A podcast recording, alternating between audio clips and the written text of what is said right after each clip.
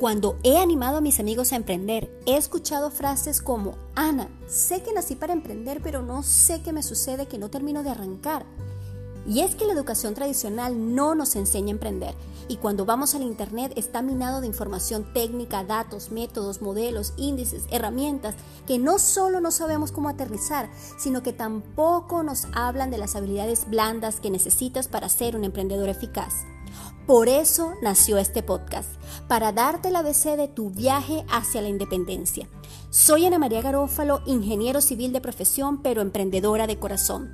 Soy una latina viviendo en Suiza, de mente estructurada, pero una apasionada por la independencia y la libertad, amante de Dios, de los viajes y sobre todo de los resultados. Tu vuelo está a punto de despegar. ¿Estás listo? Comencemos.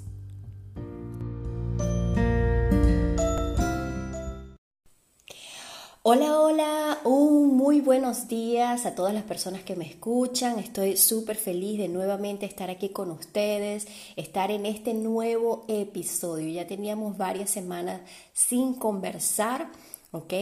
Y esto es un ejemplo de que a pesar de que se te presentan situaciones en el camino, y que de pronto tengas que ajustar ciertas cosas, eso no quiere decir que tú vayas a abortar tu proceso. Y esa es la razón por la cual estamos aquí. Y hoy vamos a tener un tema súper especial que lo he titulado La disciplina de un emprendedor. Y es que la inteligencia siempre nos va a llevar a algún nivel, ¿ok? A veces nosotros delegamos... Eh, los resultados de nuestros negocios o de, o de esas áreas en nuestras vidas a ese carisma o esa inteligencia que tenemos, pero a veces menospreciamos el poder de la disciplina. ¿Qué es la disciplina? La disciplina es hacer las cosas aunque no tengas ganas de hacerlas. Es ese efecto compuesto diario. Es esa tarea diaria que la haces todos los días, todos los días, que es un efecto acumulado y que genera un resultado. Y vamos a estar hablando de lo que es ese efecto compuesto. Pero la disciplina es hacer tareas pequeñas, las mismas tareas todos los días. Siempre lo he dicho y los que me siguen por redes sociales, lo he declarado varias veces que una cosa es, o sea, digamos que el éxito no es hacer cinco mil cosas a la vez, sino es hacer cinco mil veces cinco cosas, ¿ok?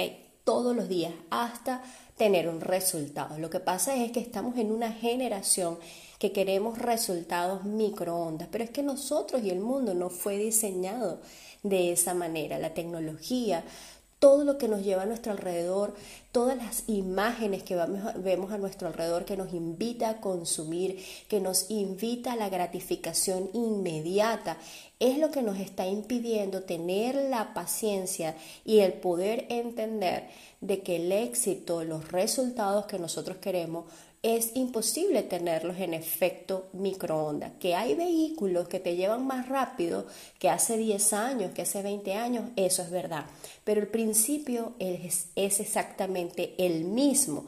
No podemos saltar esos procesos. Entonces, lo primero que debemos entender es que la disciplina, como ya te dije, es hacer las cosas aunque no tengas ganas de hacerlas. Es decir, tú en algún momento tomaste la decisión de emprender tu negocio, cuando tú llevas al papel eh, tu proyecto, te das cuenta que hay un sinnúmero de partes o de fragmentos de tu negocio que, que, requiere procesos complejos, que requiere de pronto procesos tecnológicos que tienes que hacer, porque siempre vemos el final, pero cuando nos damos cuenta de cuáles son las operaciones que yo tengo que hacer, para que ese final sea real, nos damos cuenta de que desfragmentamos el proyecto y cada parte del proyecto, resolverlo, se convierte en un proceso complejo y sobre todo si estás comenzando solo sin un equipo. Entonces allí donde nuestro carácter comienza a afirmarse y es que lo primero que debes entender hoy en día es que aunque no tengas ganas de hacerlo, aunque tú te des cuenta que el proceso de pronto no es tan simple como pensabas en un principio, ¿ok? Es que tú te determines a hacer las cosas aunque no tengas ganas, aunque no tengas ganas. Entonces, ¿qué pasa en mí cuando yo no tengo ganas de hacer algo? ¿Qué es lo que Ana María piensa? De una vez yo digo efecto compuesto. Ana María, ese es el punto número dos, que tú tienes que hacer conciencia de qué es el efecto compuesto. Y para eso yo te quiero eh, invitar eh, y recomendar un libro espectacular que me cambió mi forma de pensar en ese sentido. Y es de Darren Hardy es efecto compuesto. Yo te animo que salgas corriendo, que lo busques, que los descargues de internet, que comiences a leer este libro porque va a cambiar completamente tu manera de percibir tu rutina diaria, porque a veces, a veces no, la rutina diaria a nadie le gusta, pero cuando tú cambias tu creencia de que tu rutina diaria te lleva al éxito, es decir, ¿qué es mi rutina diaria? Es el éxito, es ese efecto compuesto, vas a tener el impulso suficiente para no dejar de hacer las cosas que tienes que hacer. Entonces, ¿qué es ese efecto compuesto? El efecto compuesto es el efecto acumulado, es decir, cada resultado esperado es consecuencia de un montón de acciones menores realizadas con anterioridad, pero con consistencia diaria. Tremendo. ¿Ok? Es que cada resultado esperado es consecuencia de un montón de acciones menores realizadas con anterioridad, con consistencia diaria. Y ese concepto definitivamente es lo que hace la diferencia, por ejemplo, entre un atleta que logró el primer lugar y un atleta que logró el segundo lugar en algún torneo. Es decir, la diferencia entre, por ejemplo, el golfista número uno respecto al número 10 son solamente un golpe o tal vez dos golpes de diferencia, pero la diferencia en el premio son 8 millones de dólares. Fíjate qué impresionante, lo podemos ver también, por ejemplo, en las carreras de caballo. ¿ok? De pronto un caballo gana con respecto al otro por una nariz o incluso en atletas normales, ¿ok? Y eh, digamos que la diferencia es una nariz de diferencia entre el primero y el segundo, pero la recompensa son millones de dólares y cuando vemos lo, el trabajo que hay detrás de cada uno, yo te aseguro que ahí hay un trabajo diario por parte, por ejemplo, del dueño de ese caballo, de consistencia, de nutrición, de inversión. Fíjate, qué impresionante. Entonces, el efecto compuesto es eso, es ese resultado, es lograr ese resultado ligeramente mejor que la otra persona o, la competencia que tienes en el rubro en donde tú te encuentras, pero con recompensa acumulada. O sea, la recompensa nunca se va a comparar con aquella persona que hizo consistentemente lo que tenía que hacer todos los días de su vida. ¿Ok?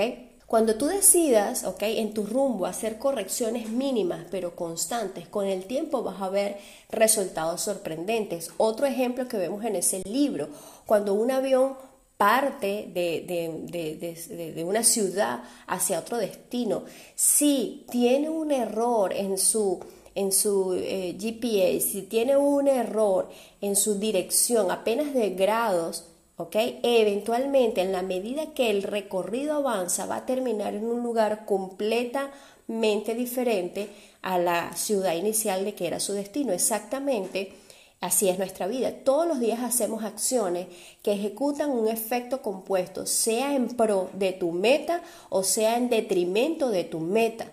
Entonces es importante que tú hagas conciencia de ese efecto compuesto y tú comiences a hacer un inventario de todas las actividades que te están distrayendo o que te están separando de ese objetivo y tú comiences a hacer esas correcciones mínimas y constantes que te lleven en pro del objetivo. Otro ejemplo que te voy a dar, y este es un ejemplo financiero y también está en este libro. Eh, eh, en este libro habla de que cuando tú, por ejemplo, desde el punto de vista financiero, el efecto compuesto, tú vayas a hacer una compra, normalmente algo que hoy día cuesta 50 dólares, ¿sí? En 20 años eso ya ha aumentado su valor cuatro o cinco veces más.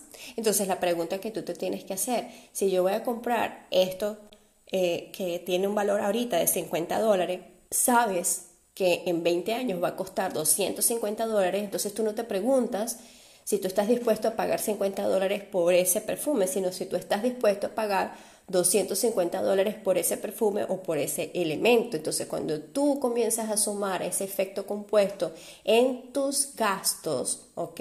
Al final del tiempo hay una gran diferencia en tus finanzas, ¿ok?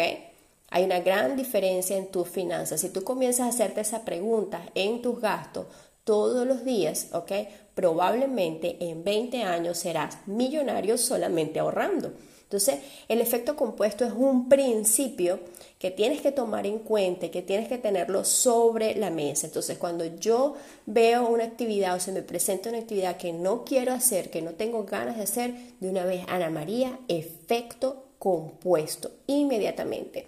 El punto número tres que debes, que debes asumir para llevar una vida disciplinada, para entender la disciplina del emprendedor, es la determinación.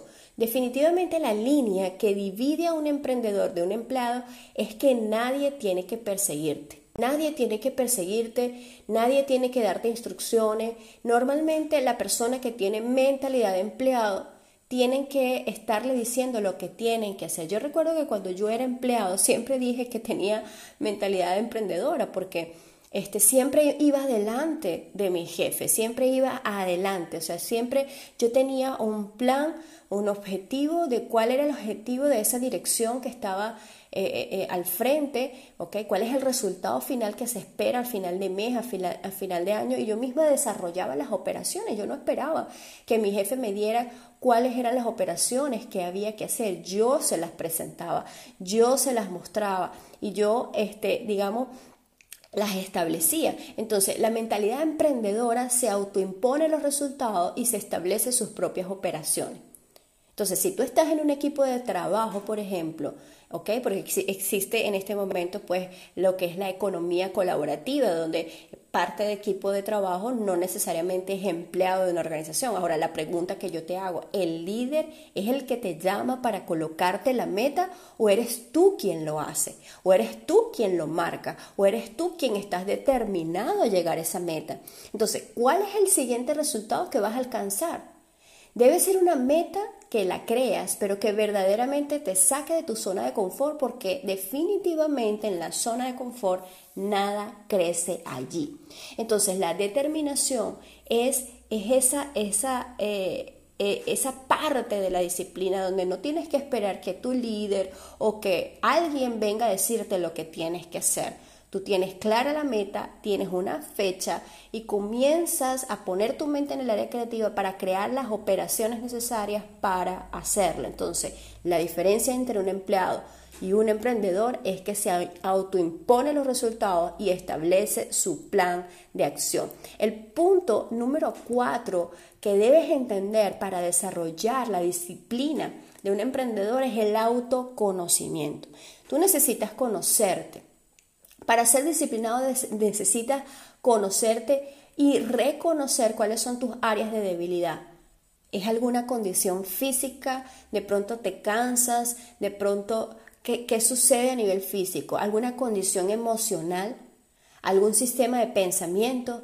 ¿Por qué te digo todo esto? Porque todos tenemos áreas de debilidad, ¿sí? Y esas áreas de debilidad van a venir a restarte energía para que tú desistas o no hagas eh, eso que te determinaste hacer.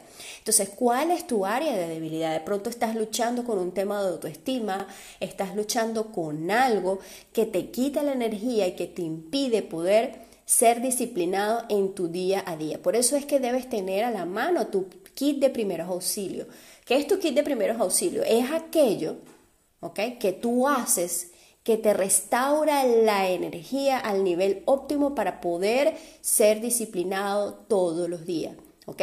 Si tu área eh, de, debilidad es la parte emocional, entonces ese video, es esa música, es esa prédica especial que necesitas estar conectado todos los días. Si tu área de debilidad de pronto son personas, necesitas, ¿ok? Necesitas ese espacio. Ahora, yo por ejemplo te doy te, doy mi ejemplo, ¿no? Cuando yo, todos ustedes saben, todos los que me escuchan, yo le entregué eh, mi vida a Cristo, yo soy cristiana desde hace varios años y en mi proceso, ¿ok? De creencia, en mi proceso desde que yo confesé al Señor y que comencé mi proceso de em, de, sí, de la fe, de, de leer la palabra de Dios, etc. Yo vengo de una estructura mental muy teórica, muy científica. Este, a mí me encantaba programas como eh, eh, alienígenas ancestrales y todo ese tipo de cosas, ¿ok? Yo creo, o sea, yo no tenía como que una creencia eh, fija en algo, sino que yo le daba paso a creer que, bueno, que sí este, somos creados por seres extraterrestres, ese tipo de cosas. Simplemente te estoy dando un ejemplo de mí. Entonces, en mi camino de fe, yo tuve que decidir creer en lo que decía la palabra, es una decisión. Yo decidí, bueno, yo decidí seguir esta fe, yo decidí seguir esta creencia y cada vez que yo veo estos programas se debilita mi fe porque comienza mi proceso de cuestionamiento. Entonces yo decidí cortar, quitar todas las conexiones con ese tipo de programas, tanto en mi Facebook, en mis redes sociales y en el canal de, digamos, de eh, del canal por suscripción que yo tenía, tuve que quitar ese canal porque yo decidí que yo había eh, tomado este camino y que nada me iba a apartar de él. Pero yo reconocía que yo tenía áreas de debilidad en mi fe. Y para yo poder avanzar, yo entendí que yo tenía que cortar con eso, yo no tenía otra forma de hacerlo. Y hoy en día, porque yo hice eso, ese conocimiento que tengo de la palabra ahora me hace entender la existencia de todas estas cosas y todo lo que yo veía, pero yo necesitaba transitar el camino. Me hice fuerte en mi carácter, me hice fuerte en mi fe y ahora cuando los escucho no me afecta porque ya entiendo desde el punto de vista de la doctrina de mi fe por qué se habla de todo esto y por qué suceden todas esas cosas. ¿Ok? Pero yo necesitaba darme el tiempo de transitar mi camino, de fortalecer mi carácter. Pero para eso tuve que entender que yo tenía una debilidad en mi creencia en ese momento.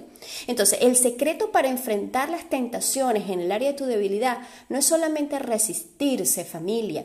Muchas veces es huir de eso, salir corriendo. Te doy el ejemplo bíblico en, eh, en la vida de José todos conocemos, este, si no conoces la vida de José, está en Génesis, ¿ok? La vida de José, José era un esclavo de un hombre en Egipto que se llama Potifar, José es un hombre de Dios, un hombre consagrado a Dios, con temor de Dios, y la mujer de Potifar, la esposa de su, de su jefe, la esposa esposa de su amo se le presenta porque quiere tener intimidad con José. Le gustó, eh, eh, pues José, le gustó el empleado de la casa. ¿Y qué hizo José? ¿Qué hizo José? Si vemos esa palabra, José salió corriendo, huyó. Entonces, si hay eh, de, digamos, alrededor de ti, cosas que te generan debilidad, una persona que te quita energía, una situación que te quita energía. Por ejemplo, una persona que está en proceso de salir del alcoholismo no puede ir a bares, tiene que definitivamente eh, cortar con todo tipo de relaciones con personas que eh, disfrutan de pronto de una bebida alcohólica. ¿Por qué? Porque esa es su área de debilidad. Entonces es súper importante que tú reconozcas cuáles son tus áreas de debilidad, ¿de acuerdo? Para que tú puedas desarrollar primero tu kit de, primeros auxilios y segundo, reconocer si tienes que huir de personas por lo menos temporalmente, si tienes que cancelar suscripciones, por ejemplo, de Netflix, este, si tienes que cancelar lo que tengas que cancelar, a lo mejor tu área de debilidad es que cuando prendes una serie de Netflix te lanzas allí una semana completa viéndola y dejas de hacer lo que tienes que hacer. Entonces tienes que entender que si esa es tu área de debilidad, definitivamente vas a tener que cortar con eso hasta que en tu proceso de transición tu carácter se haga lo suficientemente fuerte para que esa debilidad ya no te domine. Y punto número 5, y es el último punto que te quiero eh, conversar, es que todo emprendedor tiene rituales, ¿ok? Todo emprendedor tiene un checklist diario, ¿sí? Un emprendedor con fuerza tiene rituales diarios que cumplir, un checklist de aquello que es lo brutalmente importante. Yo quiero que tú te sientes a hacer tu checklist.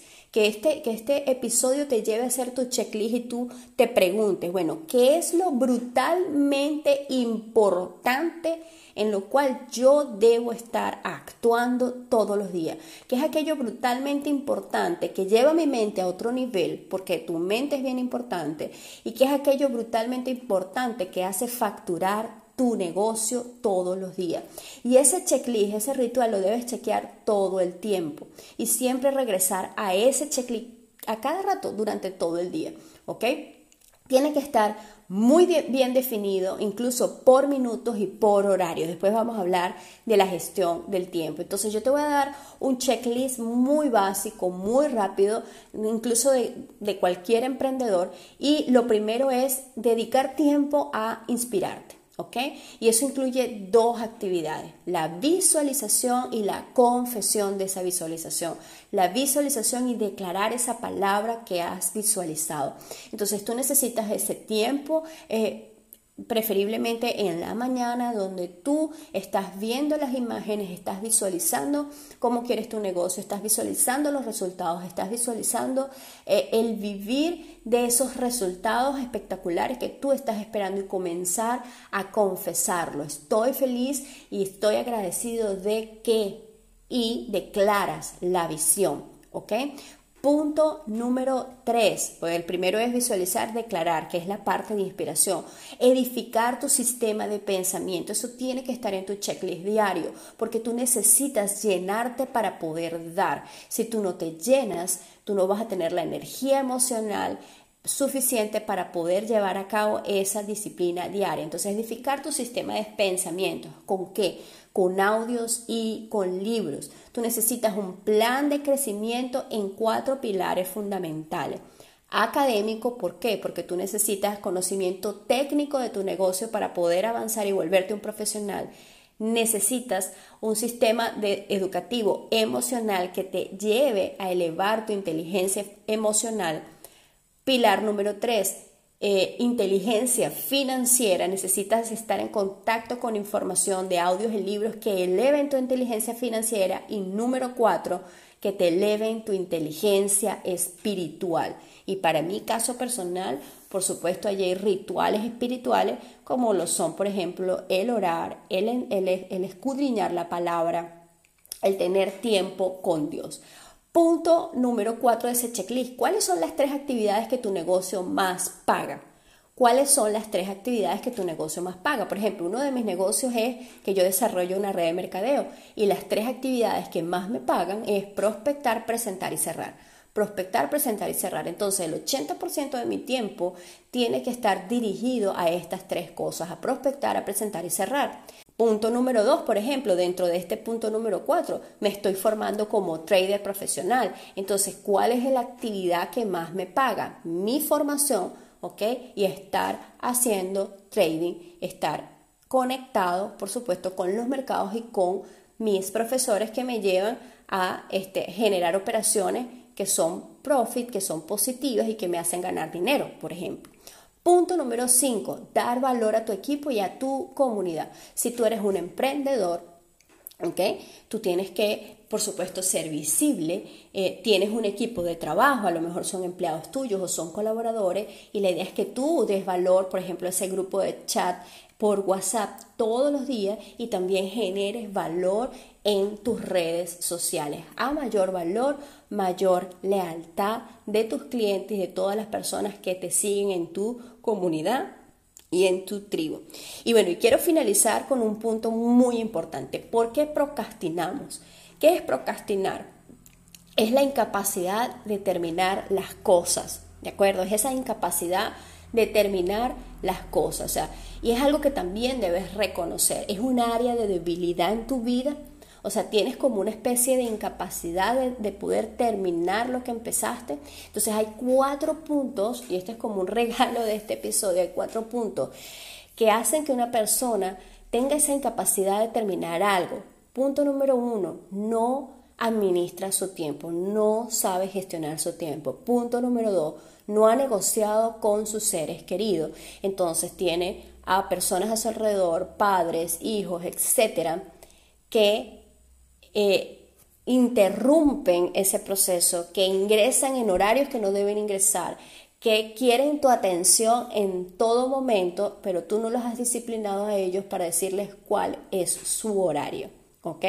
Punto número tres, no has delegado. Quieres hacerlo todo tú y es importante que debemos entender que tenemos que comprar tiempo, que hay cosas que no podemos hacer y que definitivamente eso es también un área que tenemos que trabajar en nuestra mentalidad de inversión. A veces decimos, bueno, yo sé hacer el tema de redes sociales, yo sé hacer el tema de este, no sé, temas tecnológicos, no tengo por qué contratar a nadie y no lo haces por no querer invertir. ¿Ok? Pero te puedo asegurar que te vas a encontrar personas allá afuera que lo hacen excelentemente bien y que de pronto están en ese proceso de crecimiento igual que tú, le puedes dar la oportunidad de que te apoyen tu proyecto como un colaborador, ¿ok? Comienzas a delegar esas partes de tu negocio. Punto número cuatro, la mentalidad. Nuestra mentalidad a veces nos lleva a querer postergar. ¿Y en qué parte de nuestra mentalidad influye directamente en la procrastinación? El querer que todo esté perfecto. Y hoy he entendido que es mejor hecho que perfecto. Así que mi gente, hasta aquí el episodio de hoy. Me encantó poder compartir contigo. En un principio eran cinco, pero te hablé de la procrastinación. Así que estos seis puntos importantes para desarrollar la disciplina de un emprendedor. Nos vemos en el próximo episodio y quiero escucharte de que estés allí actuando y haciendo tu checklist, definiendo cuáles son esas áreas de debilidad y avanzando en tu negocio. Chao, chao.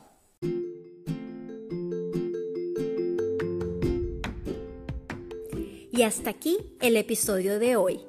Ha sido para mí un verdadero placer conectarnos en este espacio. Y si lo que has recibido en este episodio ha sido de valor para ti, suscríbete, déjame un comentario y compártelo con tus amigos.